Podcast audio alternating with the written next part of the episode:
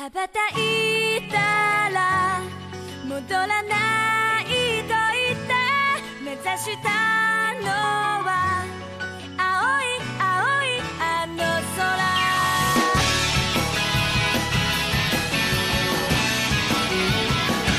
Fala, taqueiros e taqueiras! Seja bem-vindo a mais um episódio do Otaqueira Cast. Aqui que tá falando seu apresentador JF e hoje falaremos sobre o anime mais hypado da temporada de 2019 e que concorre facilmente a um dos melhores de 2019. Hoje iremos falar sobre Kimetsu no Yaba ou Demon Slayer. E para me ajudar nessa jornada, temos ela que dominou a respiração do podcast, Jana Monteiro. Olá, pessoal. Parafraseando o Zenitsu, o som que o Tanjiro emite é tão bondoso que me dá vontade de chorar. Nossa, infelizmente não podemos falar isso da Jana, mas temos aqui também ele que é o Rashira das piadas sem graça, Mestor! Fala pessoal, aqui é o Mestor e esse anime foi definitivamente o que me ensinou a diferença entre a mulher, o poste e o bambu. Mas e o bambu? Enfia na boca. Ah! Para fechar o nosso time de caçadores de ônibus, temos ela, a nossa demônia mais fofinha do podcast, Ana Paula. E aí, pessoal, esse anime me fez lembrar o porquê de eu ter me apaixonado por animes. Opa! Hoje o episódio promete. Então, meu povo, ajeite seu fone de ouvido, aperte o play e vambora.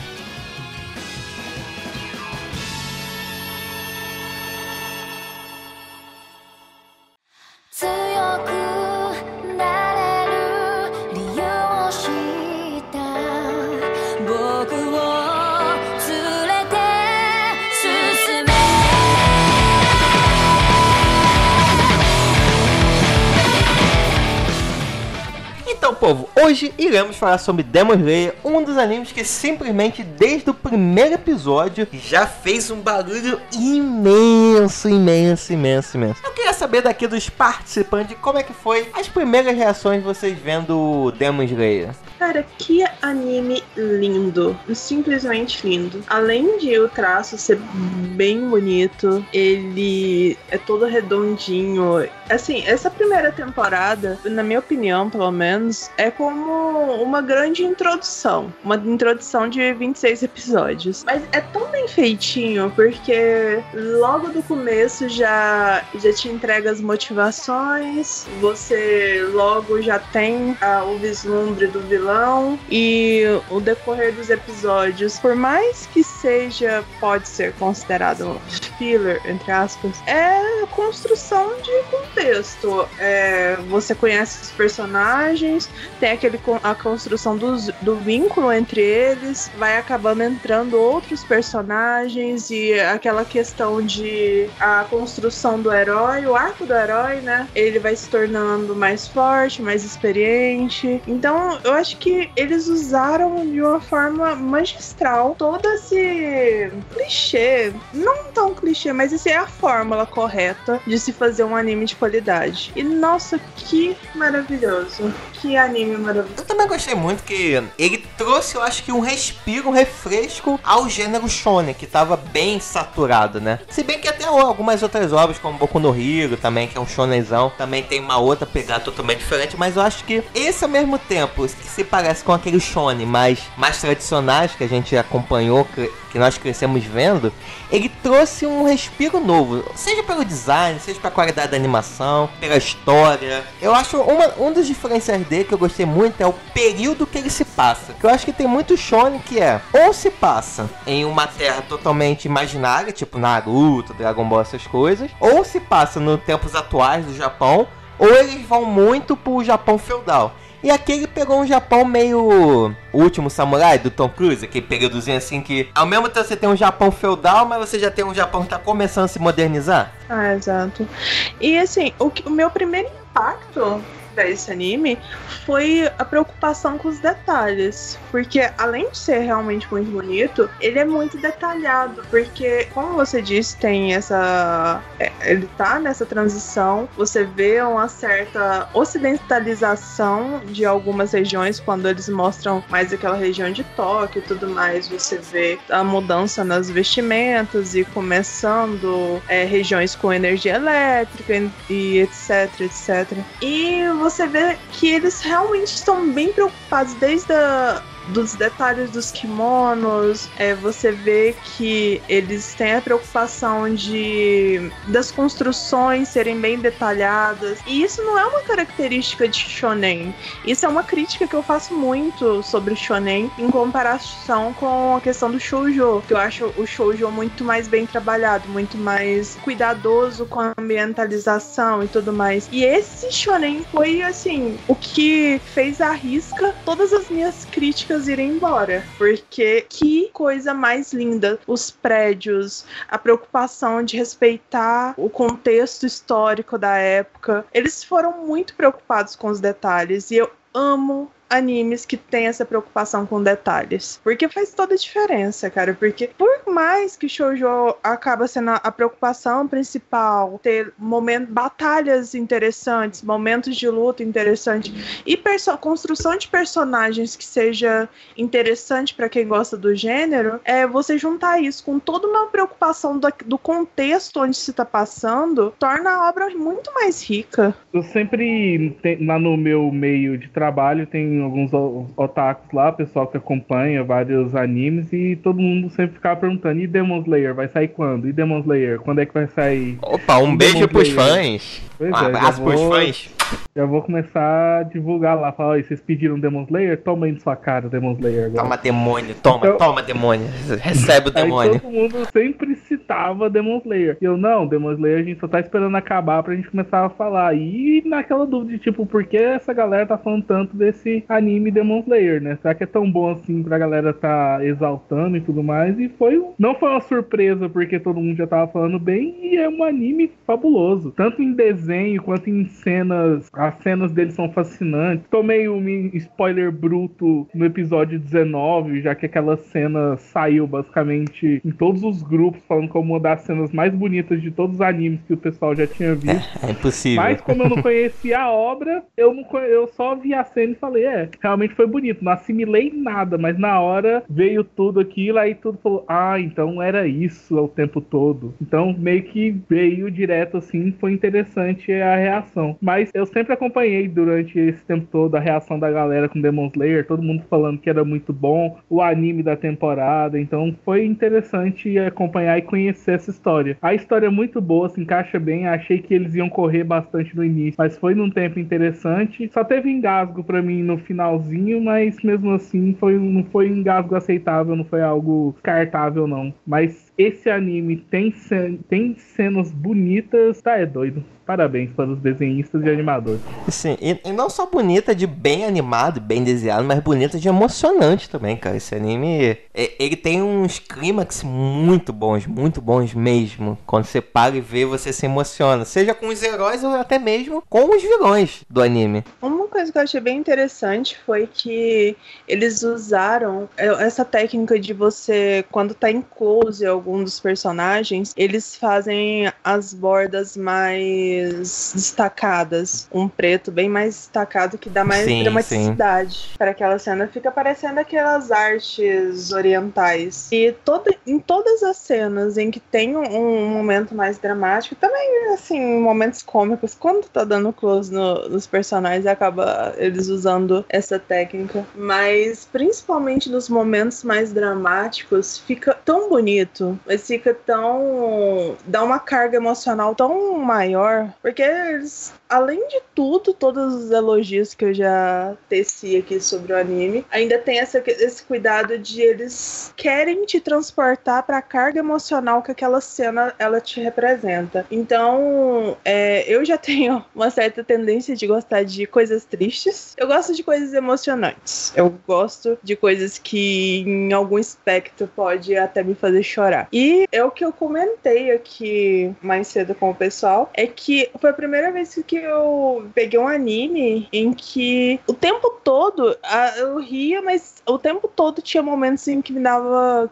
Que emocionavam muito, a ponto de quase chorar. Então, me prendeu pra caramba. Conseguiu a, toda essa carga emocional, tanto com a história de todos os personagens, que até o momento todos os personagens tiveram histórias difíceis, com a, a história dos vilões também. Essa questão de humanização dos vilões que o, o Tanjiro traz pra gente. Nossa, torna essa obra muito mais rica e muito mais emocionante. Também queria saber essa parte um pouco mais estética, né? Aproveitando a Ana aqui, nossa artista, saber o que qual foi a primeira impressão dela e como que ela vê essa questão da arte, né? Que faz um bom tempo que eu não vi um anime com uma estética bem diferentona como o Demon Slayer apresentou pra gente. Uma das primeiras coisas que eu prestei atenção nesse anime quando eu vi foi a arte. E diferente dos animes que têm saído, quando eles se aproveitam de cenas rápidas e é, closes, não closes, é cenas distantes, assim, para deixar a arte mais digamos, meio cagada, assim, meio ruizinha, não tem muito trabalho. Só que esse anime, não importa a distância ou a movimentação dos personagens, a arte ainda tem qualidade. O personagem não fica todo deformado, todo estranho. A qualidade da arte foi fenomenal. E como a Jana disse, esse detalhe de as linhas ficarem mais grossas, ela vai oscilando no tamanho, é tipo quando você dá uma pincelada, quando vai fazer as coisas com pincel, os japoneses fazem aquelas letras e tal, fica muito mais bonito e dá um trabalho, mas fica muito melhor. E as roupas também, elas são bem detalhadas, cores diferentes, estampas diferentes. Eu acho que o pessoal gastou muito tempo, por muito esforço para fazer isso, porque ficar refazendo o mesmo personagem com tanto detalhe dá muito trabalho. E o golpe do Tanjiro também, Sim, aquelas é. ondas, mas que maravilhoso. Aí, a imagem fica com o desenho fica com a borda mais grossa, ela se destaca do, do resto do desenho, parece que foi posto por cima. Exatamente. Maravilhoso. A arte foi a coisa mais bonita. Sim, e a questão é que não é apenas água, né? Simplesmente, ah, parece água, parece raio. É algo totalmente estilizado que eles fazem. Exatamente. Sim. É como se fossem as ondas no mar com a espuma, né? E é bem um estilo bem clássico de arte japonesa, né? Isso aí, a arte tradicional, que quase não se vê no, nos animes. Geralmente, quando tem anime de época, com demônios, essas coisas, sempre tem alguma artezinha, um, uma imagenzinha que tem esses detalhes, mas nunca incorporado no desenho, com tanta movimentação. Isso daqui, eu nunca vi um anime assim, gente. nunca vi. Isso é muito novo. E pro pessoal aqui que eu estou batendo na tecla desde o episódio 18, pro povo assistir. Aí tem uma galerinha que resolve fazer maratonar de um dia pro outro, vira zumbi, e não sabe por quê. Só, só quer jogar no ar, não quer citar nomes. Ah, me deixa.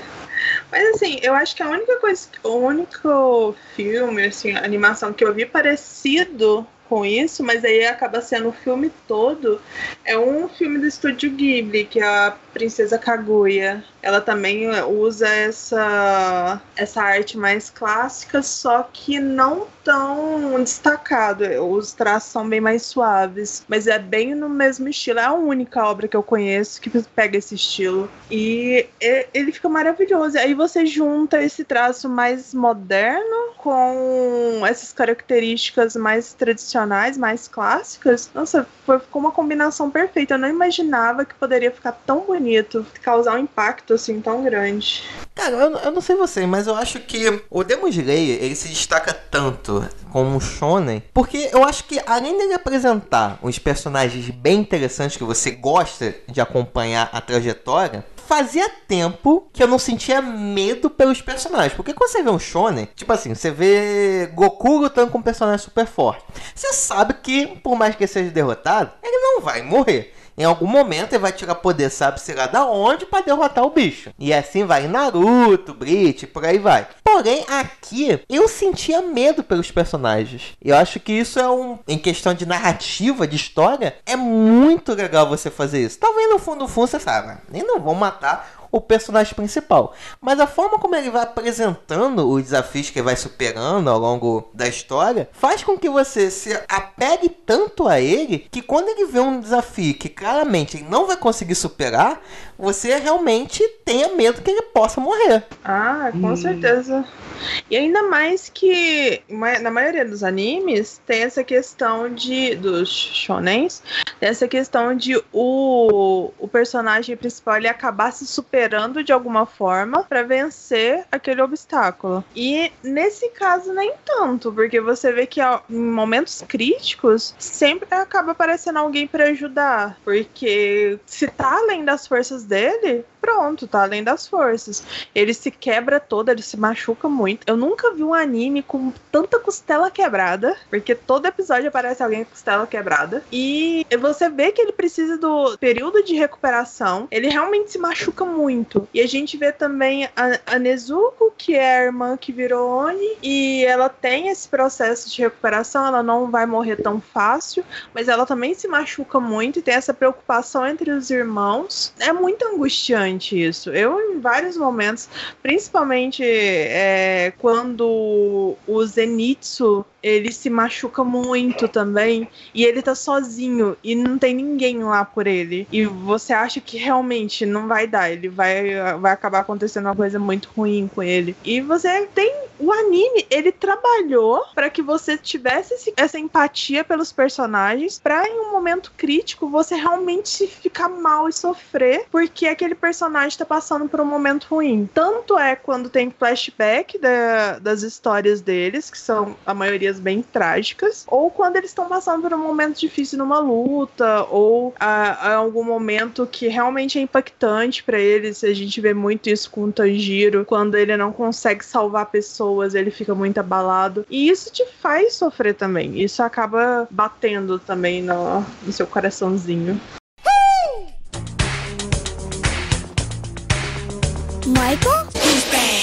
Acho que vale a pena, é, antes da gente se aprofundar mais nos personagens em si, a- a Jana já começou a soltar um monte de nome que talvez o pessoal que não saiba tanto. Contar aqui um pouco o panorama, né? Que a gente acompanha a história do Tanjiro. Ele e a família dele moram numa montanha, onde basicamente, se, se eu me lembro bem, o papel deles era conseguir carvão e vender na cidade próxima, né? Então, Justamente. então o Tanjiro faz essa, essa trajetória de vai com a família, família grande, feliz, não sei o que, desce pra cidade, aí você já vê que ele é incrivelmente querido, até que tem um dia que onde ele tem que voltar pra casa, tem uma nevasca, e ele acaba parando em uma uma casinha pra poder descansar. E no momento seguinte, quando ele volta, ele descobre que a família dele tinha sido simplesmente morta, devorada, com exceção da sua irmã, a Nezuko, e que ela ainda tá viva. Só que quando ele vai tentar salvá-la, ele descobre que a Nezuko acabou se transformando num demônio, e a partir daí começa toda a jornada do Tanjiro, do Tangerina, com os íntimos para tentar fazer com que ela volte a ser uma humana. E nesse meio tempo ele acaba descobrindo que existe uma organização secreta que é responsável por caçar esses demônios, os Onis. E vai falar a verdade, cara, que isso não é foda, mano. Quanto tempo? Cara, é muito foda. Eu acho que tanto os personagens, mas como o mundo é muito legal. Você quer descobrir mais desse mundo. Cara, que mundo é esse que infestado de demônio, que tem uma organização secreta responsável em caçar essa galera? Não, E ainda ele mais descobre- é um tipo de. Mais interessante você descobrir que essa demona. É porque pra ter uma organização secreta significa que tá tendo uma infestação interessante de demônios. E descobrir que esses demônios basicamente vêm de um ser somente é muito interessante. Esse cara é quase um onipotente, onipresente, porque. O Japão tá sendo infestado por demônios, assim, a ponto de ter que criar esse tipo de organização secreta de para eliminá-los. E tudo isso partiu de um ser só. Então só imaginar isso já é uma coisa bem interessante. Então podemos falar que ele é onipresente, onipotente e onisciente. Mas, Olha, é, potente acho que não, presente talvez. Mas todos os Onis vêm através dele? Eu acho que não. Sim, Olha, o sangue dele. Todos? Então, o que acontece? Lá dizem que só ele tem a capacidade de transformar humanos em Onis. Porém, a única pessoa que conseguiu fazer isso fora ele foi a menininha médica lá. A, A médica Mai. falou, é, a médica falou que ela porque o bichinho quem transformou foi ela. Aí ele falou, ué, mas eu achei que somente o Michael Jackson que transformava os bichinhos em demônio. Ela falou, não, pois é, ele me deu essa característica que eu bebi muito sangue dele. Ela deu uma justificativa de por que, que ela também conseguia, mas que primordialmente só quem conseguia é o Michael Jackson. Então, é porque eu, né, pelo menos a minha visão era de que existem Onis e ele eh, tinha essa capacidade de fazer um tipo específico de Onis. Eu não tinha bonitinho aí entendido assim que todos os Onis existentes são cria dele. Tanto que se fosse assim, como é que ele ia ter certeza que quem transformou a menina foi o Michael Jackson, entendeu? Então, assim, dá Pelo pra. cheiro. Sabe por causa que, tipo, o Pelo cara falou, ó, cheiro. se transformou em demônio é porque foi o Michael Jackson. Não, foi porque ele Não, reconheceu ele o cheiro. sabe pelo cheiro, mas tipo,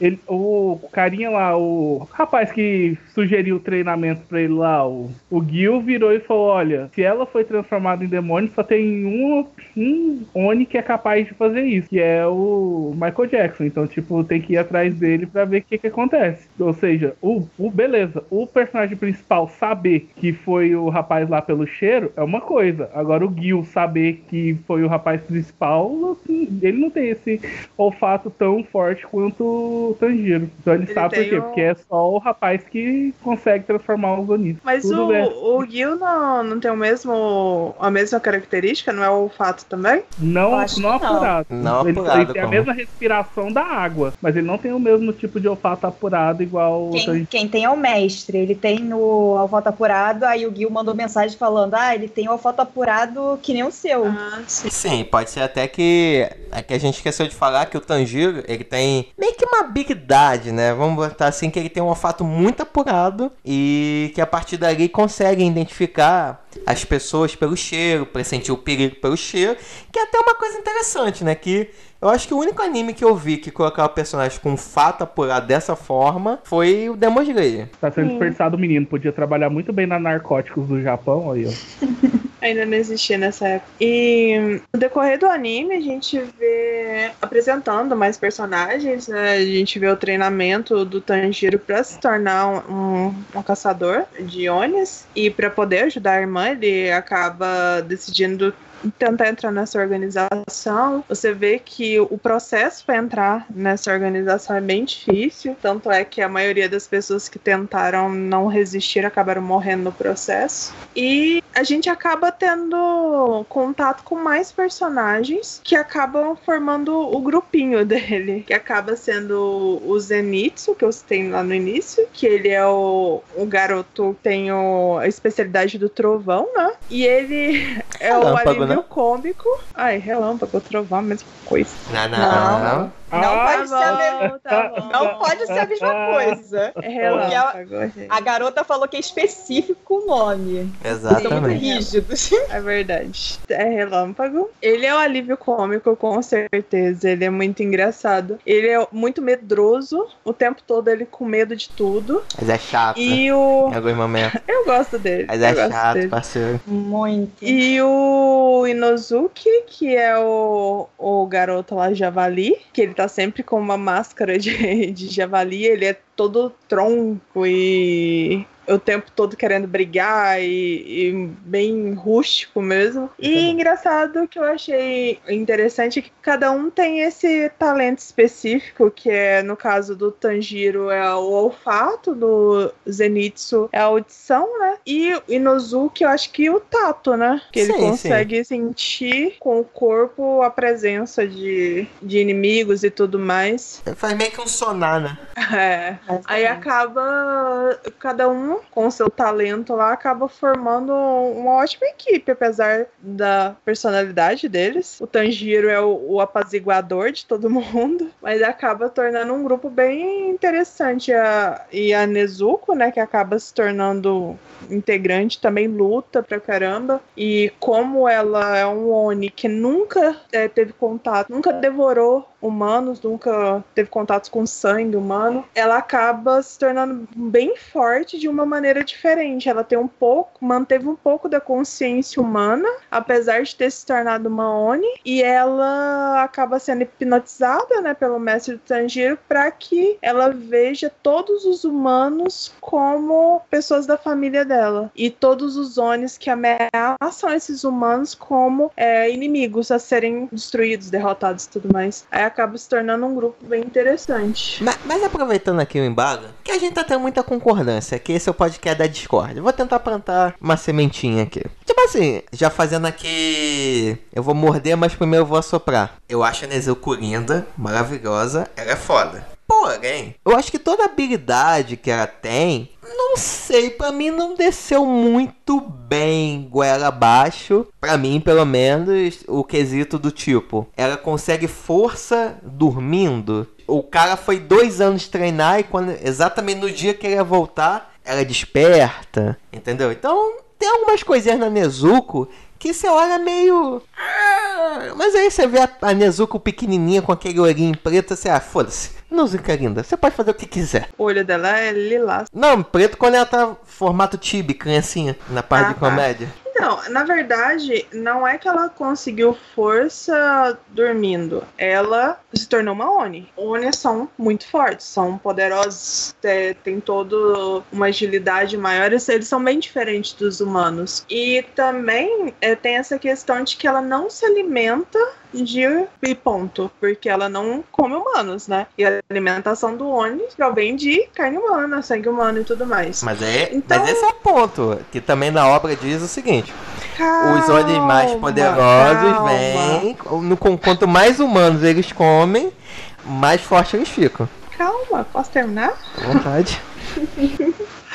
Então, para a pessoa ela recuperar energia, tem duas formas. Um, vamos falar assim de ser humano. Para recuperar energia, com alimentação e com sono. Quanto mais é, a pessoa permanece em repouso, mais ela consegue recuperar e manter essa energia. Então, no caso dela, como ela não está se alimentando, ela não tem essa fonte de energia da alimentação, ela passa muito tempo dormindo para poder fazer essa concentração de energia. Tanto é que depois de cada explosão que ela tem de energia, ela já volta a dormir imediatamente. Você não vê ela muito tempo acordada. Você não vê ela fazendo um esforço muito por um período muito longo. Provavelmente, se ela tivesse se alimentando de carne humana, ela não precisa, ela teria essa energia por muito mais tempo. Então ela poderia lutar, talvez fosse ainda mais forte, e ela ainda poderia hum, lutar por um período de tempo maior, e provavelmente ela não- nesse primeiro momento ela não teria controle. Ela sairia matando geral. E o tempo todo eles citam que o fato dela ser um- uma Oni que conseguiu manter a consciência, parte da consciência humana, que foi reconhe- reconhecer o, o Tanjiro. Ela tem lembranças de flashbacks assim da, do passado dela, da família dela e tudo mais. E o fato dela nunca ter se alimentado por humano por um período de tempo tão grande, que no caso dois anos, faz com que ela se torne um tipo diferente de, de Oni. Então ela é um, um tipo de Oni raro, que é- eles ainda não tinham tido contato, provavelmente porque ninguém segurou um Oni antes, né? Porque o talvez não tivessem depois após a transformação, não tivessem essa oportunidade de ter segurado e de ter um vínculo tão forte de conseguir trazer ela para consciência, porque além de o Tanjiro falar com ela e tentar puxar a, a Nezuko pra consciência, ela também teve esse instinto de proteger o irmão dela, porque você vê que a família deles eram muito unidas. O, depois da morte do pai, o Tanjiro acabou se tornando o chefe da família, né, por ser o irmão mais velho, e eles têm esse vínculo muito forte. Todos os irmãos, você vê que a mãe era. e- O Tanjiro era o apoio da mãe, e ele que cuidava de todos os irmãos, e os irmãos tinham um carinho absurdo por ele, como se visse ele como uma figura de pai mesmo. Então você vê que o vínculo dos dois desde sempre é muito forte. Me vejo obrigado a concordar com o palestrinha. Você já tinha me convencido com metade desse discurso, mas tudo bem. Só que Que dia que eu falo pouco? é verdade. Que dia que o meu, que o meu discurso é curta. Respiração do podcast, forma 3. Verborragia. O que, que vocês acharam da Nezuko? Só implicância minha?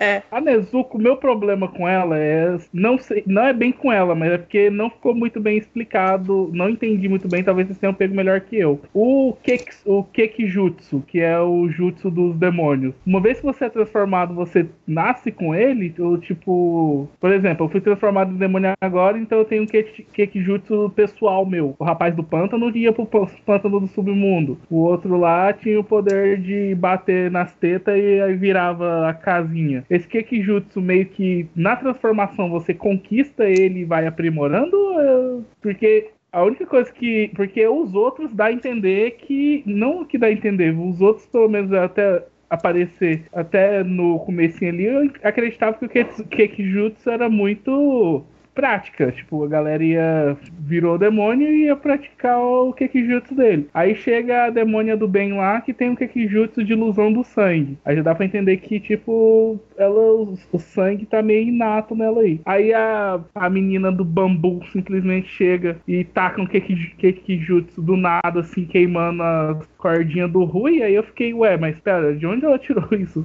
Ela sonhou que ela tinha esse poder e falou, vou fazer? Ao meu ver, você podia os Onis podiam desenvolver essa habilidade. Um, ou quanto mais humanos você comia, então consequentemente você ia ficando mais forte, poderia vir a desenvolver. Ou se você tivesse recebido diretamente o sangue do Muzan, que é o Michael Jackson, que é o vilão principal. Então eu acho que você tinha essas duas formas de você conseguir desenvolver a habilidade. Mas você vê o mestre dele falando que os Onis eles são divididos em dois tipos, que são os que têm e os que não têm essa habilidade. Então eu acho que provavelmente na transformação eles já vêm com a habilidade e pode ir se fortificando conforme eles vão se alimentando de humanos. Mas não é todo mundo que consegue adquirir. Aí agora no caso da Nezuko, pelo que deu a entender no flashback, é porque veio de uma descendência que veio através do pai deles. Tanto é que você vê o Tanjiro tendo flashback do pai dele fazendo o ritual lá, aquela dança, acaba se lembrando desse, desse episódio, da respiração do, do fogo e tudo mais. E você vê que é- acaba tendo essa conexão com a Nezuko. Então eles não, não tiveram realmente um treinamento, porque são lembranças de infância dos dois. Então eu acho que já é algo que, de alguma forma, ele te- eles tenham herdado do pai dele. Vocês acham que, tipo, do se de- dependendo onde Demon Slayer for caminhar, o Tangerina vai virar tipo Avatar, vai dominar os quatro, todos os elementos da respiração? Que já tem o fogo e já tem a água. Ah, eu acho que não. Não. Não. Só a água e o fogo, talvez, e é isso aí. Fazer um vapor, É, talvez, porque- se misturar as duas. É.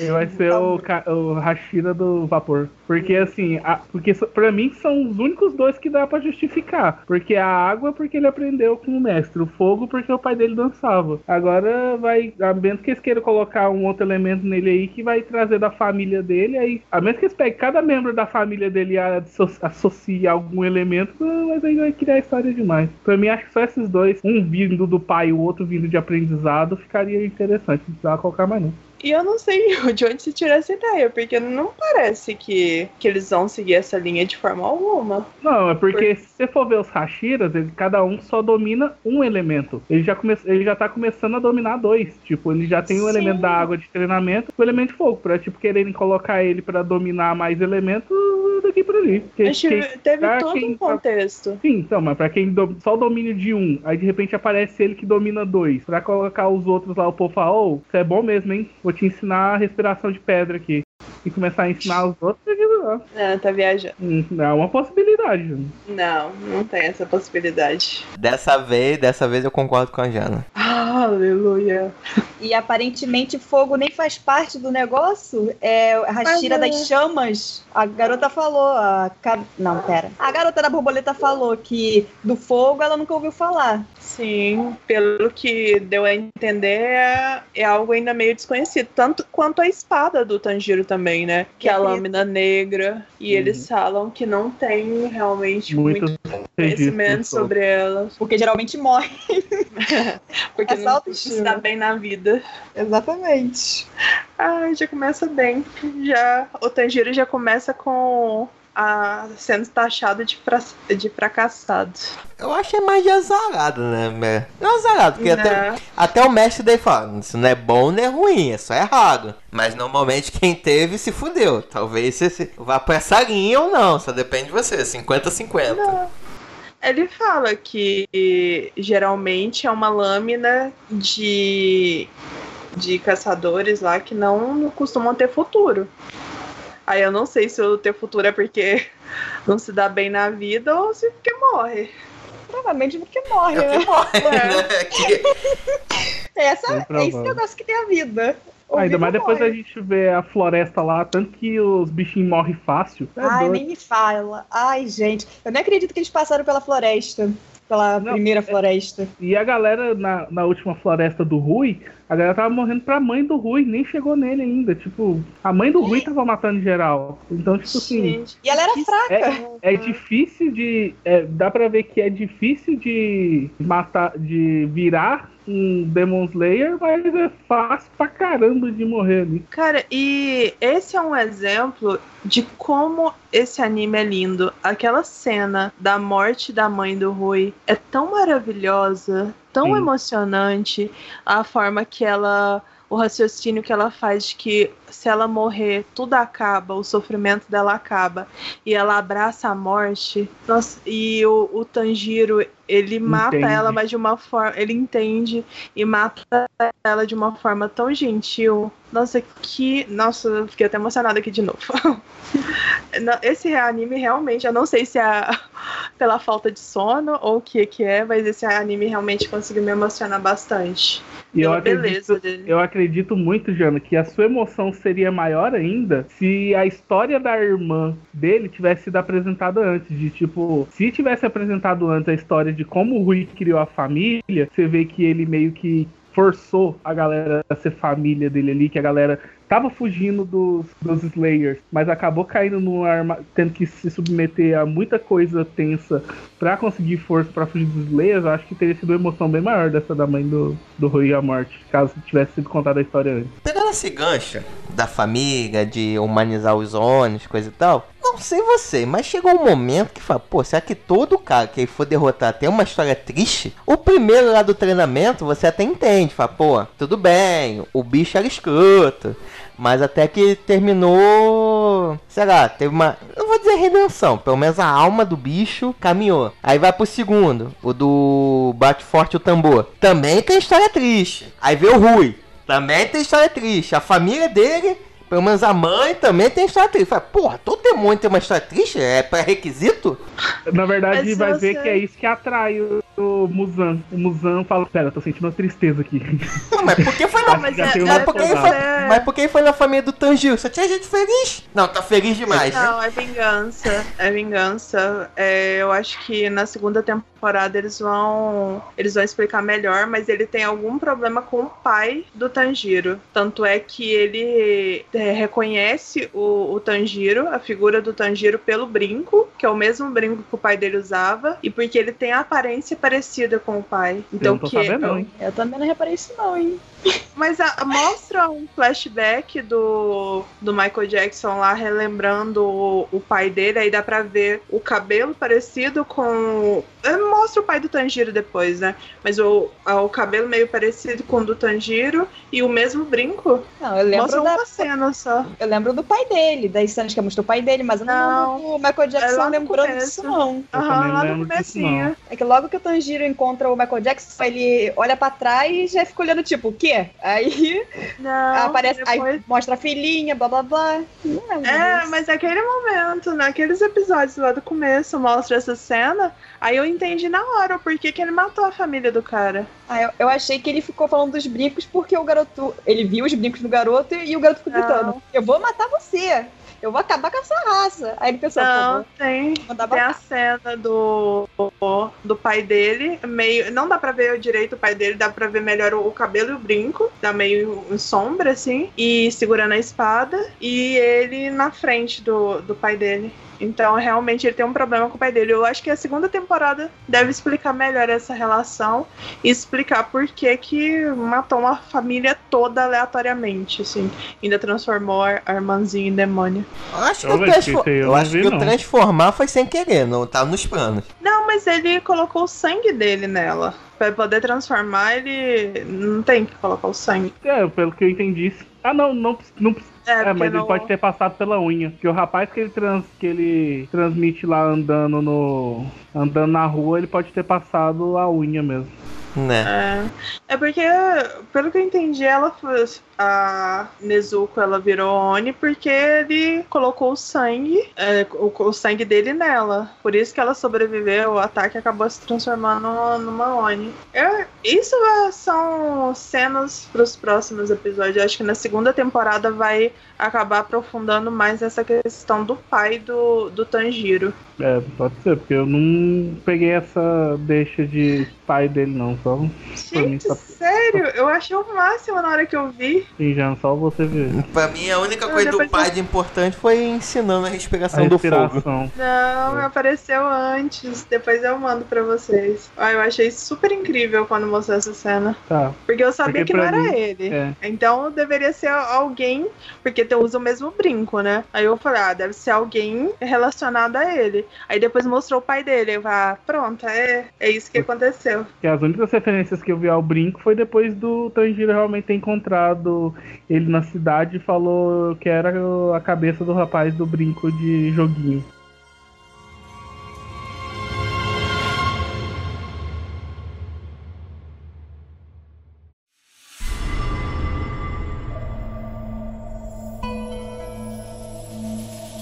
Continuando falando sobre essa coisa, veio a obra de arte que é o episódio 19. Mas para dar uma introdução, basicamente durante todo o anime, ele depois que ele consegue se formar como um dos Demon Slayers, que são os caçadores lá, ganha a espadinha dele, ganha também um corvo que fica avisando onde são as missões. Ele começa a fazer algumas missões, em todas as missões são citados que nessas missões começam a ser citados por cima que o Michael Jackson tem uma trupe de 12 pessoas que são os mais fortões. Aí aparece um casal que fala que faz parte dos 12, mas de repente ele fala não, na verdade os 12 tá, tem o número deles escrito no, na, no zóio e esses não tem. Aí beleza. Até que eles chegam numa missão numa floresta onde tem um monte de Demon Slayer de classe mais baixa morrendo. Aí quando vai ver tem uma família de Onis morando nessa floresta, que já é estranho porque eles sempre dão a entender que Onis não vivem em bandos, que o tiozão não deixa. O Michael Jackson não deixa os Onis viver em bandos porque Onis em bandos são poderosinhos. Aí chega lá nessa floresta e é aí que a gente descobre um dos, o primeiro da trupe dos 12 do nosso querido Michael Jackson, que é o Rui, que nos entrega uma das cenas mais fascinantes de toda a história da animação japonesa. Que coisa mais linda. O 5 inferior. Emoção aqui, gente, desculpa. É muito bonito. E essa é a cena que eu tomei de spoiler bruto, né? Porque é aquela coisa, spoilers fora de contexto. Eu, eu recebi ela de spoiler lá por GIF, por vídeo, recebi ela de tudo quanto é jeito. Assisti a cena, achei bonito, não entendi patavina de nada, porque eu não sabia nem do que, que se tratava. Até que depois eu ouvi falar que era sobre Demon Slayer, eu falei, olha só, eu lembro que eu vou gravar isso aí daqui a pouco. Então, mas não tinha como eu descobrir sobre o que, que era a cena. E depois que tudo se elucidou, a história encaixou, que coisa mais linda. Tanto visualmente quanto de roteiro, ficou uma coisa fabulosa. E tudo isso produzido com o quê? Com cotoco de espada. Isso é.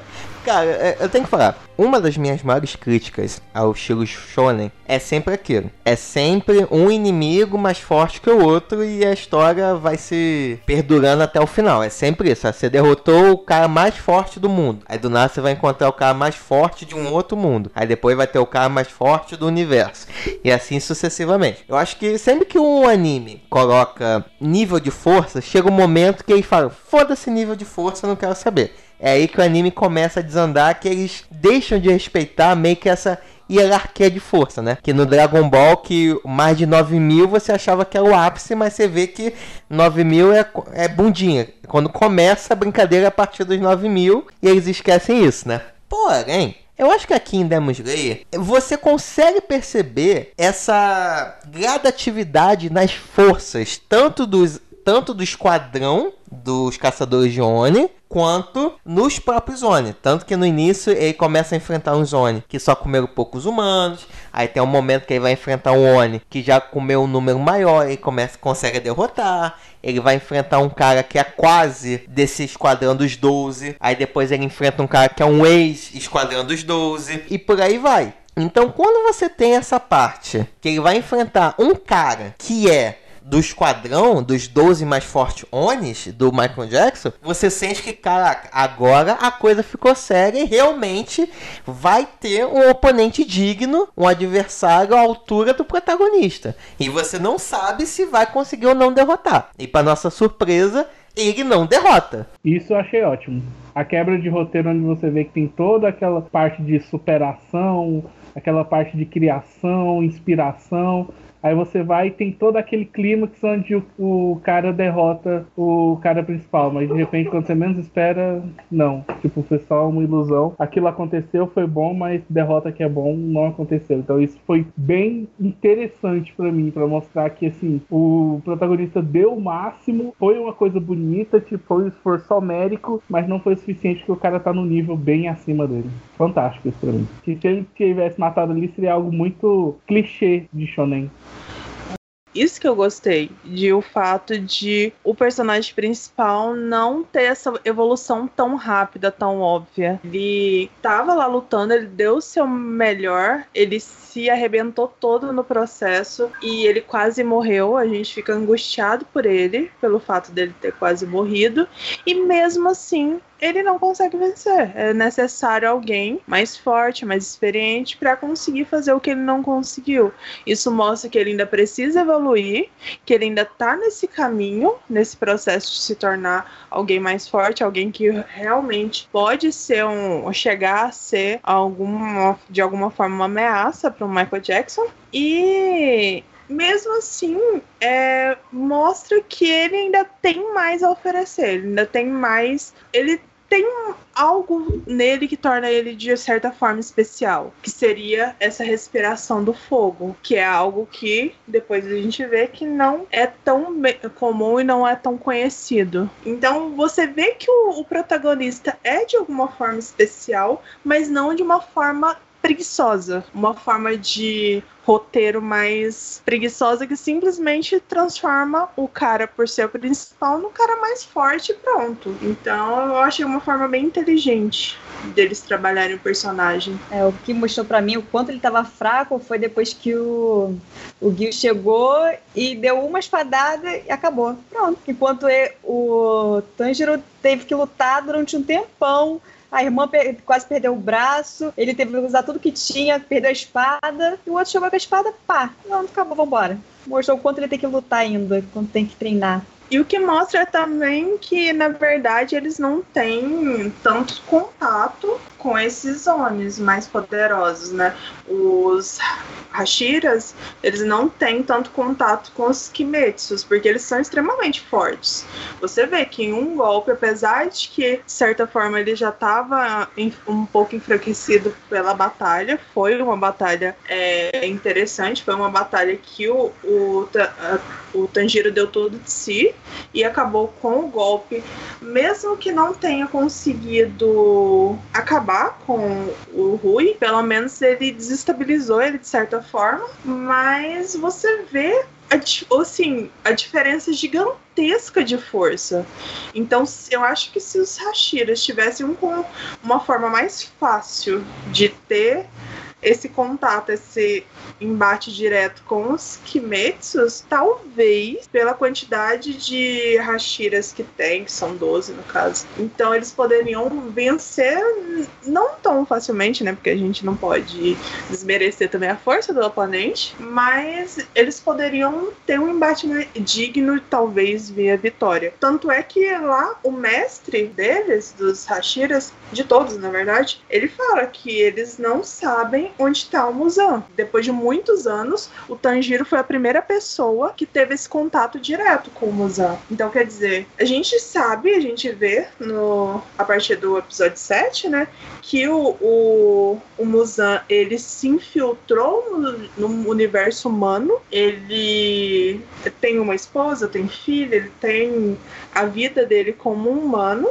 e a gente vê né, nos últimos episódios que eles não sabem onde encontrar, como ir até ele. E da mesma forma, o Tanjiro foi pura coincidência. Se não fosse o, o olfato dele super apurado e o fato dele ter, do cara ter matado a família dele inteira e transformado a irmã dele num, num demônio, ele também não saberia que aquele lá, ó, aquela versão legal lá de Michael Jackson, é na verdade o super demônio que tá transformando todo mundo. Sim, e cara, o, o legal de ver que os três, eles se fodem. Mas o único que consegue derrotar o inimigo é o Zenitsu, que só tem. o- Ele só conhece uma respiração de relâmpago. E é o que vocês ficam criticando. Eu Ah, mas não o Bob é sou chato pra cacete. Zenitsu. Não, eu acho Ah, ele muito. é. Ah, ele é um amorzinho. Eu gosto Uhum. muito dele. Ele só é Não, não. Tinha que ter morrido dentro da casa. Gente, mas ele é Não. medroso o tempo todo. É, o tempo todo gritaria, me deu dor É. de cabeça em algumas horas. Exager- exageraram parte- demais, eu acho. A parte da gritaria é chata. Mas eu fico me colocando no lugar dele se eu fosse jogado no meio de um monte de demônio e falar pra mim, entrega uma espada na minha mão e fala: olha, você tem que matar esse povo, você morre. Tá? Cara, Mas tá tudo bem, mas com ele né, nem deu no cu gritaria, só gritaria, parceiro. É, ele ah, não mas é, falar é a forma não. que ele expressa. Ah, é a forma que ele se expressa pro mundo. Deixa o menino. Ah, não, eu vou ter que ficar assistindo isso? Ele é legal, eu, eu A gosto dele. criancinha falando, ô, e aí, tipo, quem é o matador de demônio aqui é você. Se você ficar assim, eu- já era pra nós. Super triste. Eu achei fantástico. Sério, pra mim foi a parte mais interessante, assim, quando eu achei realmente esse anime é muito legal. Foi quando ele fica inconsciente, ele dorme lá, sei lá, e ele consegue, ele se tornar um, um alter ego lá super fodão. E ele só tem um golpe, beleza. Mas o fato dele ser fantástico nesse golpe que ele tem é muito legal. Porque Cara, você ser mediano num monte de coisa, ok.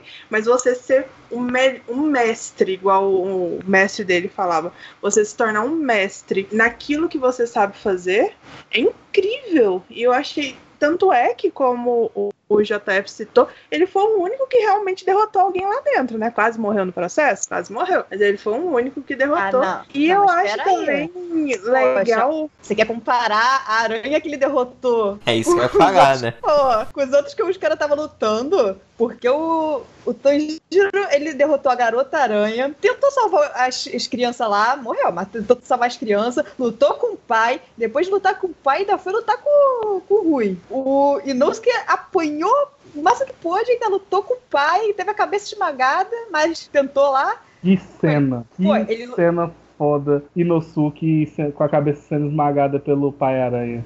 É. Ah, eu, Eu eu achei, acho- eu achei que tinha quebrado o barulho O que eu acho engraçado é que, na verdade, ele usa uma máscara, né? E a máscara sangra. tipo, quando começou a esmagar a cara dele, a, a boca da máscara começou a sangrar como se fosse a boca dele sangrando. Eu achei isso engraçado. É, é pra ter um efeito mais. Sim, a Não máscara cômico dele é- porque ele tava sendo morto, né? Mas é pra ter esse efeito mesmo. Mas eu acho engraçadinho. Ah, eu adoro a máscara dele, é muito boa. Pô, mas. Fica com a de- Será que vai ter muito nos eventos anime, gente, com cabeça de javali agora? Ah, provável. Ele Talvez. é um dos favoritos. O que eu mais vi é cosplay dele. Mas assim, você tem que pensar em todo o contexto. O, o Zenitsu, ele já tem o problema dele ter medo o tempo todo.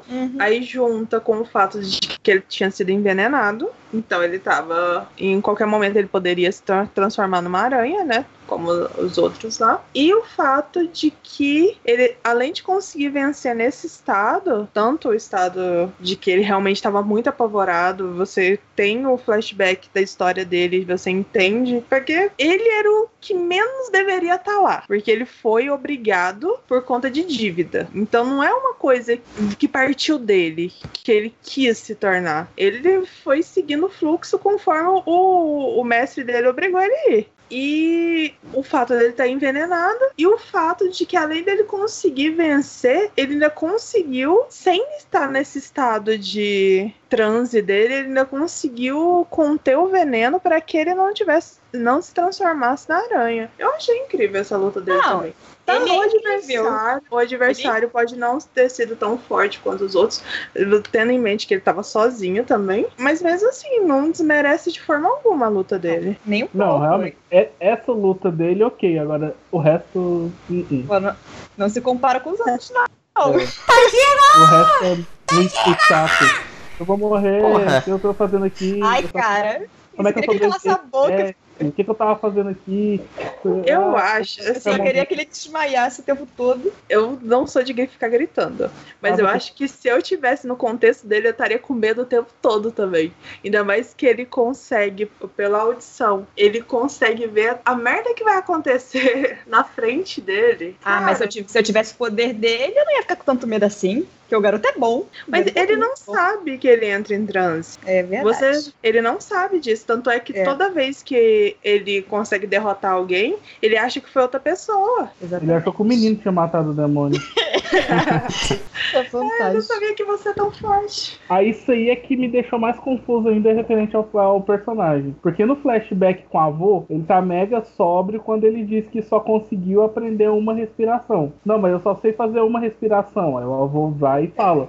Então seja mestre nela. Mas ele só usa ela de forma inconsciente, tipo, então como é que ele. Então ele não aprendeu a respiração, tipo, por que ele não usa ele, ela sóbrio? Eu, Ah, eu, Ele eu acho que ele aprendeu sabe. Porque no treinamento mostra ele controlando a respiração da mesma forma que o, Tanjiro, o Inozuki, ele sabe. O problema é que ele não consegue, o medo paralisa ele, ele não tem o impulso de lutar. Então ele quando ele fica inconsciente, ele perde todo esse medo e ele tem esse impulso de ir pra luta. É como se fosse uma autodefesa dele.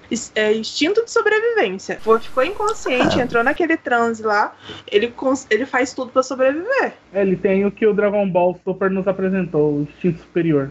É, mais ou menos. Pode dizer que é uma memória muscular, né? Que ele treinou tanto, tanto, tanto, que mesmo inconsciente, só inconsciente que ele consegue fazer as paradas. Então, instinto superior? Quando ele desliga do, do medo. É o único momento que ele consegue desligar do medo. Não, tudo bem, mas. Mas grita menos.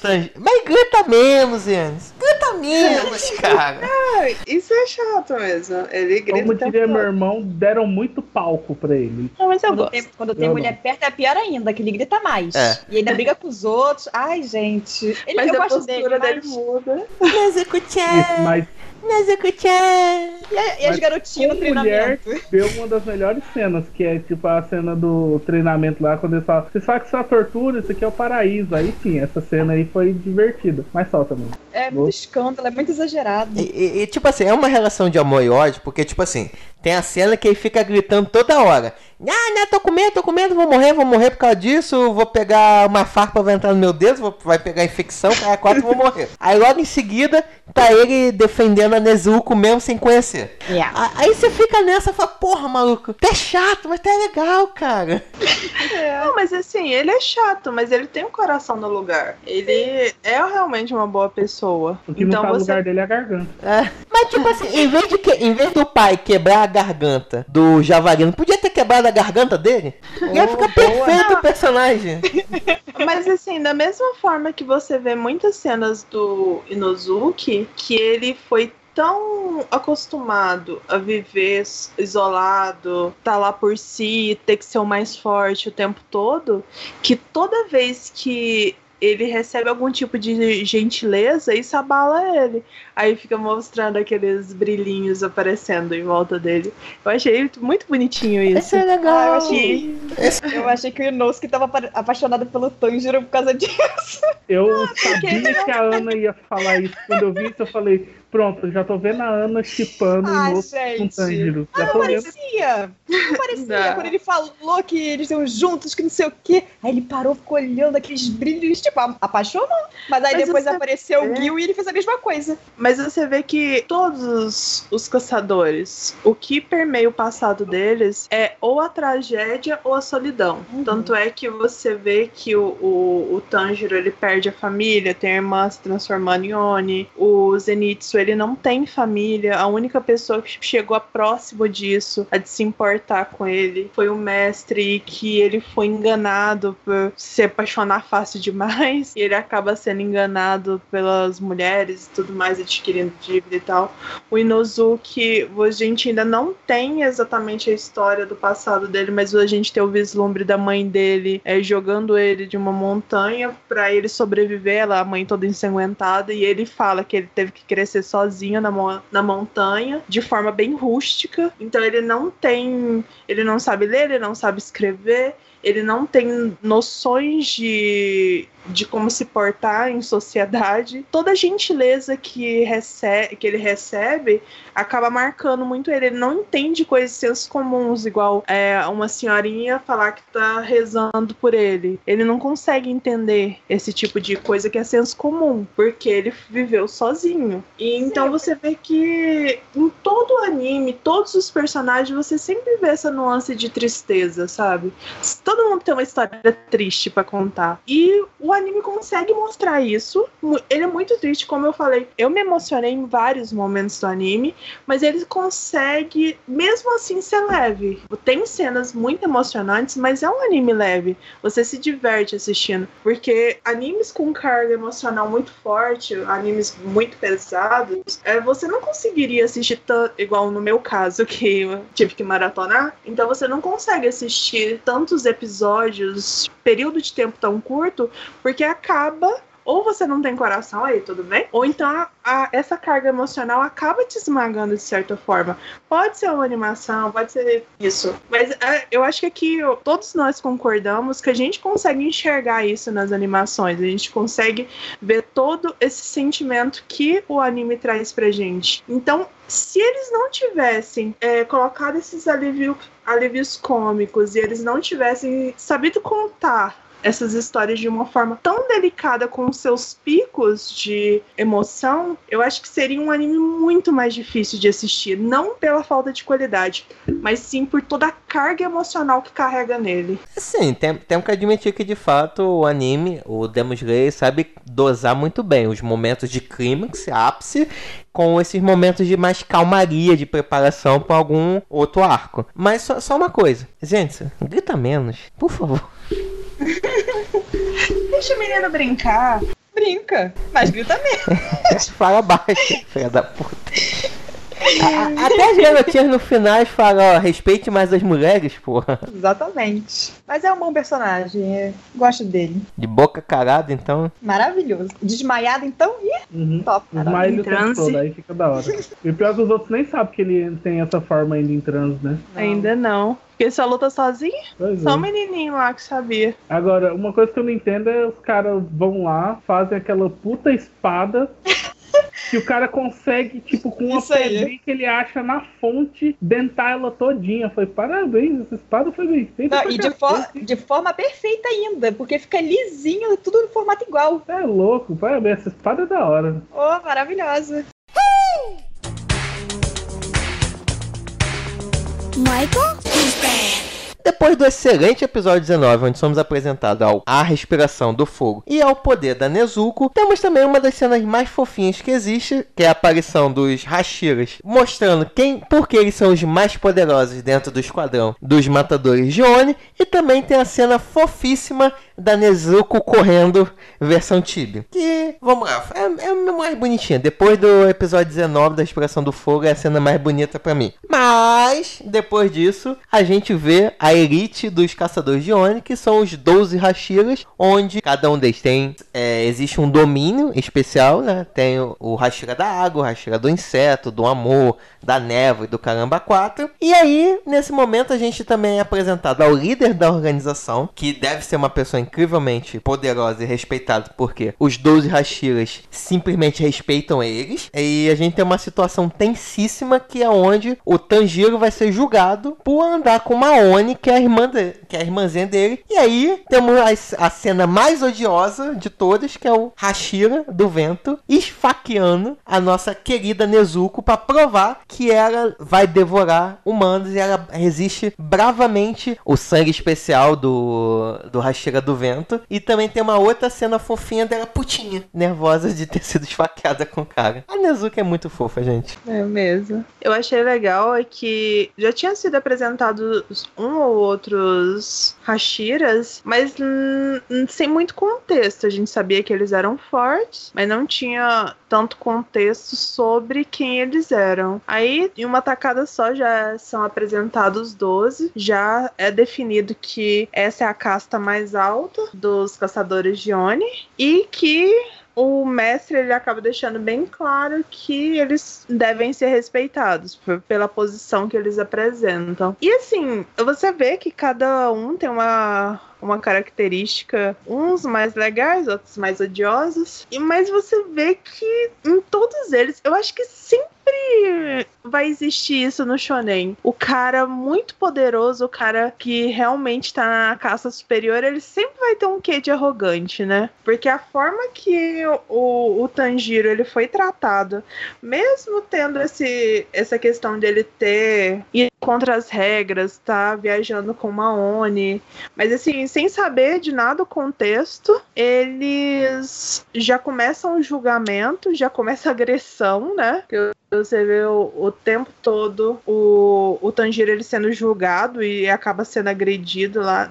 E realmente é uma das cenas assim mais tensas desse anime, porque uma coisa é você ver o, o Tanjiro e todos os outros lutando contra Onis e, e tudo mais, mas no caso dessa vez ele estava sendo julgado e a Nezuko correndo perigo de certa forma por companheiros e companheiros que você sabe que é um grupo poderoso, um, poder, um grupo que é realmente mais forte que o Tanjiro. E você vê, eu acho que por ser uma Oni e ter essa questão de que ela se regenera, então ela não é facilmente morta, eu acho que foi um recurso do roteiro essas cenas mais impactantes com a Nezuko. Ela não vai sofrer tantas consequências físicas pelo o poder de regeneração, por mais que o dela seja mais lento, por ela ser uma Oni diferenciada, né, por não se alimentar de humanos, mas você vê cenas muito pesadas com ela, tipo ela sendo esfaqueada, ela sendo praticamente mutilada pelo Rui, aquela cena dela presa nas linhas e sendo toda cortada. Nossa, é uma cena muito pesada de se ver.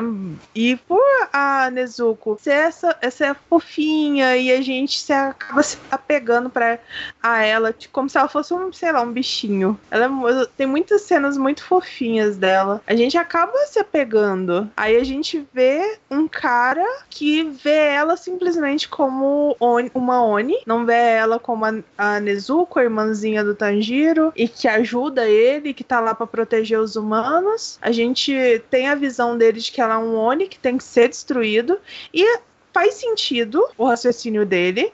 A gente tem essa percepção da Nezuko porque a gente tá lá o tempo todo é, vendo, conhecendo ela desde o início e criando esse vínculo com ela. Mas você vê um cara que viu pessoas sendo mortas por Oni, viu família, pro, provavelmente, né, pelo o contexto de, da maioria das histórias, provavelmente ele teve familiares mortos por Onis, amigos, companheiros, ele viu muita gente morrendo, pessoas inocentes que ele estava lá trabalhando para proteger. Ele deve ter visto muitas pessoas sendo mortas por Onis, então o impulso dele é destruir aquela possível ameaça. Então é um sentimento muito conflitante, porque ao mesmo tempo é a Nezuko, é aquela coisinha fofinha que a gente adora, e por outro lado é uma Oni, e a gente tem que entender o lado do cara apesar da forma agressiva. Eu acho que assim, o ideal seria deixar na mão do mestre o, o julgamento, mas aí você vê a soberba que sempre vem com esse grupo de elite. Todo shonen que você vê um grupo de elite, você pode vir com arrogância junto. Eu acho que é a fórmula de qualquer grupo de elite. Há rumores que o mais forte é o da pedra, hein? Geralmente esses mais desligadões, né? Não, mais desligadão é o da névoa.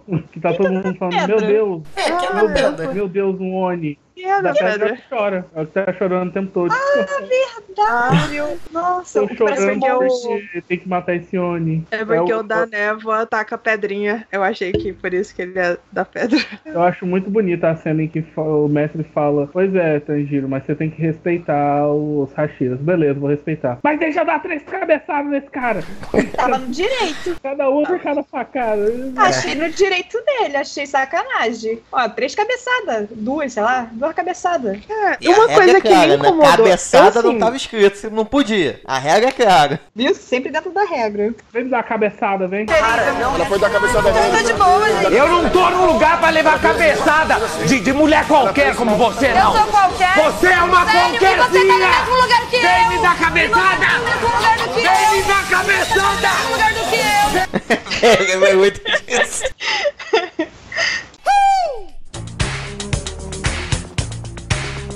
Michael? O que eu achei bem estranho, de certa forma, foi o Messi ser tão passivo quanto a agressividade do, do cara do vento. Porque ele tava esfaqueando a menina. Ele, o próprio mestre, ele já tinha, eh, ele já estava de acordo quanto ao Tanjiro continuar viajando com a irmã e tudo mais, mesmo ela sendo uma Oni. Aí tem essa questão de algum eh, dos Hashiras desafiarem ele de certa foi respeitoso, discordaram, não foi desafiando, mas discordando. Mas você vê essa questão do cara do vento, que eu nunca lembro o nome dele, então vai ser o cara do vento. Você vê essa questão de que, além dele, de certa forma, desafiar o mestre, o mestre simplesmente deixou ele esfaquear a menina. Mas que saco! Eu fiquei esperando alguma reação o tempo todo e não existe reação da parte dele. É Você vê. viu. Ele eu não tô viu o muito cara esfaqueando. curiosa. Ai, Deus. É, Eu tô muito ceguinho. curiosa quando pra segunda temporada pra mostrar mais sobre esse mestre, porque você vê que ele tem uma postura e uma presença muito imponente. Acho que é por causa do jeito que ele enxerga a vida. É, mas, tipo, não defendendo o Mesh, mas eu acho que naquele caso, ele precisava que aquilo acontecesse para os outros Hashiras comprarem a ideia que a Nezuko não era uma ameaça. Porque, mesmo com o Mesh falando, com o cara da água e o mestre do Tanjiro assinando, ó, se ela comer, eu me mato, se ela devorar algum humano, eu me mato agora em seguida, os outros 11 não estavam comprando a ideia. Que é até compreensível, porque a vida do- daqueles caras é caçar Oni e poder matar o Michael Jackson. Então você vem e me apresenta aqui, ó, como assim uma Oni, ela vai ser nossa aliada. Então meio que ele deixou aquilo tudo acontecer para que os outros respeitassem a decisão de- dele e não corressem atrás da Nezuko, né, pelas coisas, alguma coisa assim do gênero. Eu vejo dessa forma. Eu vejo também que ele usou pra provar o ponto dele. Foi tipo, tá vendo? Você fez isso, fez aquilo, fez aquilo outro, não aconteceu nada. Ou seja, eu tô certo, você tá errado, recolha-se a sua insignificância. É triste? É triste, porque a menininha sofreu lá, porque dói, mas foi necessário. Concordo. Mas agora eu quero aproveitar e plantar uma outra sementinha da, da discórdia. Que é tipo assim, os Hashiras são apresentados pra gente os mais fodões. Tanto que a gente vê isso lá no, no arco da floresta, que o cara da água e o da Hashira da- do inseto consegue derrotar aqueles demônios, aqueles Oni, com um golpe só, facilmente, certo? Porém, no último episódio, a gente vê o quão forte é o Michael Jackson. E ele ainda fala que os seis superiores nunca foram derrotados. Eu acho que os Hashiras, por mais que eles se achem os fodões, nem vão conseguir encostar no Michael Jackson. E se vencerem os superiores, eles vão ter que perder um braço ou uma perna pra isso acontecer. Porque eu acho que eles estão se achando os fodões porque derrotaram os inferiores, que são fortes, são, mas nem se comparam a outra classe. Aí eu queria saber o que, que vocês acham disso. Ah, É, eu acho que eles é- devem conseguir sim. Porque derrotaram com muita facilidade. Pelo me- Pode ser um pouquinho mais difícil, mas eu acho que dá pra derrotar. Agora já o chefão, acho que,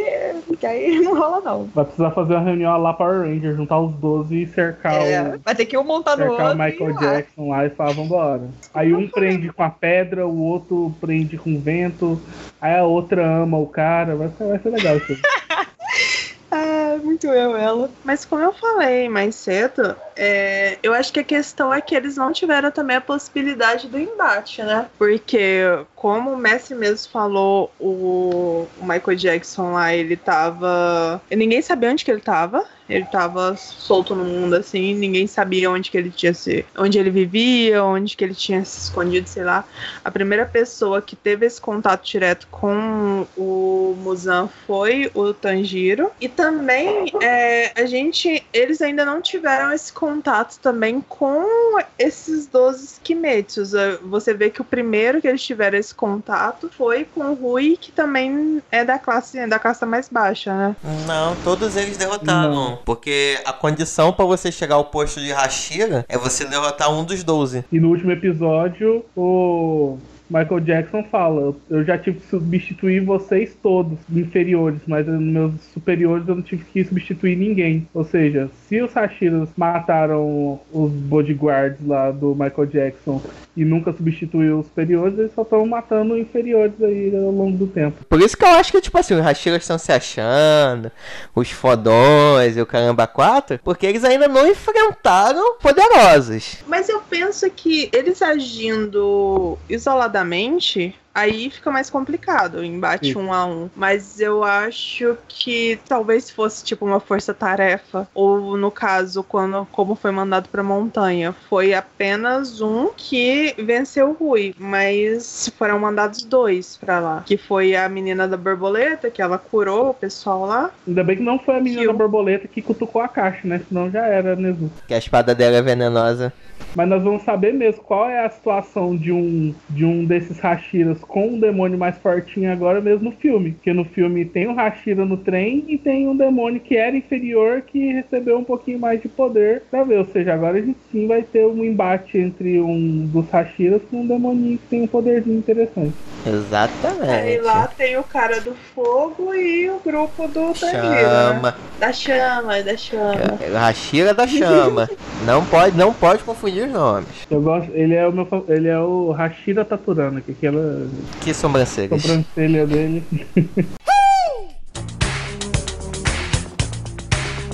Michael?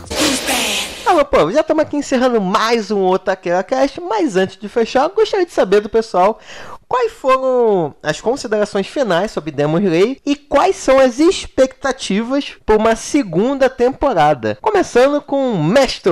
Fala pra gente, o que achou desse anime e o que, que você espera dele para as próximas temporadas? Esse anime, como eu falei, é um dos mais bonitos que eu já assisti. Tipo, o desenho dele é fabuloso, a animação é fabulosa, aliado a um roteiro que foi muito bem escrito, apesar de eu achar que teve episódios demais, poderia ter tido menos. Foram, mesmo assim, episódios interessantes, não os melhores, mas foram interessantes. E pra segunda temporada, o que, que eu tô esperando? Uma interação maior do protagonista com a respiração, a domínio da segunda respiração dele. Talvez ele, no momento. O que eu acredito que aconteça no final vai ser basicamente ele enfrentar alguém que ele precise usar a 11 primeira respiração da água, igual o Gil fez. Então talvez ele descubra a 11 primeira respiração aí no momento dessas lutas loucas dele. Quero bastante que a nossa Favorita desenvolva melhor o Kikijutsu dela e que apareça demônios super divertidos aí, porque eu gosto muito dessa variedade de demônios que vai aparecendo de acordo com a temporada vai avançando.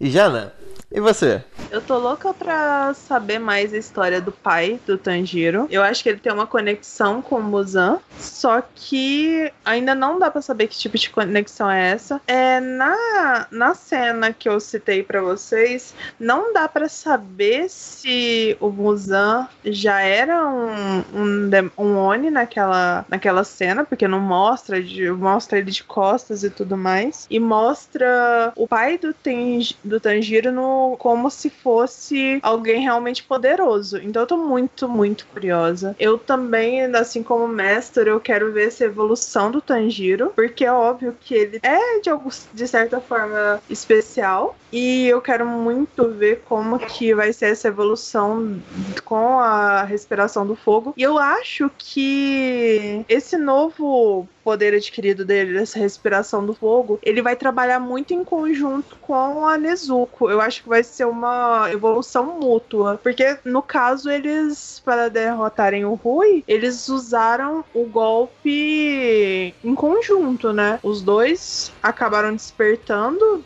lembrando, despertando o que seja, e acabaram os dois usando. Então, acho que vai ser algo que vai ser um vínculo entre eles para as batalhas. Isso seria muito legal. Porque porque ele já usa ela de certa, de certa forma para proteger algumas pessoas.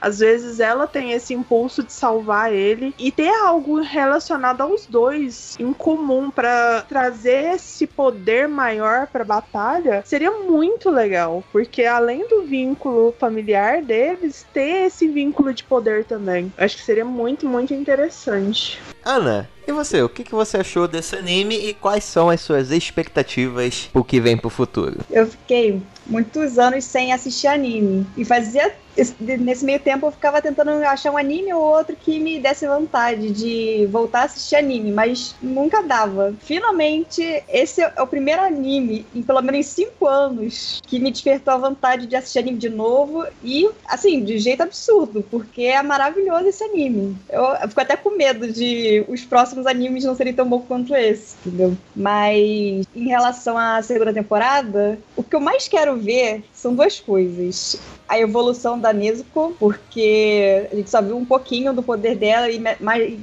grande parte do tempo ela tá dormindo, então a gente não pôde ver tanto assim. E o Gil, que é lindo, maravilhoso, e a gente não sabe nada dele. É, é, um, é um Sasuke da vida lá, distante de todo mundo. A gente só sabe que ele é super poderoso, não sabe necas, mas a gente também não sabe dos outros, que, dos outros Hashiras. Mas ele que eu tô mais curiosa. Então, minha Nezuko linda, meu Gil lindo, é isso que eu quero saber. Sei não, eu acho que o Sasuke desse anime vai ser o Genia, aquele cara que tava exigindo a espada quando terminou o negócio que eles se encontraram Ó, lá no final. Ele tá mais pra Gara do que Sasuke, hein? Não vem não. Que ele, tipo, tá arrogante pra caramba, tipo, não fala com ninguém, tá sendo aquele não. meio outsider ali. Sasuke é o excluído, é o diferentão que fala com ninguém. É o Gil, meu marido desse desenho. Cara, pelo número de cicatriz, eu acho que ele deve ser discípulo do Racheira do Vento. Que os dois têm cicatriz pra cacete. os dois são meio babacas. Muito. Mas. Gente, não tem muito o que falar, porque realmente esse anime maravilhoso em qualquer aspecto que você veja. Se você for um cara que é ligado em animação, em ilustração, esse anime é foda. Se você gosta de história, esse anime também tem. Então ele é a junção perfeita desses dois elementos, uma boa animação com uma boa história. E e como eu falei lá no início, eu achei um respiro muito grande pro gênero shonen, mostrando que, por mais que seja um, um gênero já batido, com várias obras que falam as mesmas, mesmas coisas, você ainda pode contar uma história interessante e que ao mesmo tempo você acaba que seja pelo Tanjiro, que é um personagem incrivelmente bondoso, pelo Zenitsu e a Peppa Pig lá, os dois, e o Nosuke são dois personagens que, por mais que em todo shonen sempre tem os companheiros, eles são diferentes em si. Então é, é muito legal a questão da humanização dos Onis. Também é interessante. Beleza que às vezes é foda. Todo mundo tem a porra de um passado triste. É, é pré-requisito. Ou pra ser caçador ou para você ter Oni, você tem que ter um passado fudido. Mas tudo bem nesse aspecto. Mas, cara, é lindíssimo. E o que eu mais espero ver eu quero conhecer mais ainda desse universo. As dúvidas que ficaram para mim é: qual é a ligação que o mestre dos caçadores de Oni tem com o Michael Jackson? Qual é a ligação entre eles? O que que o pai do Tanjiro tá nesse meio? E eu queria muito que o Zenitsu gritasse menos. É o que eu queria muito para a próxima temporada. Grita menos, garoto. Tadinho do menino, gente. Deixa o menino se expressar. Desde que não seja durante o meu episódio, pode se expressar à vontade.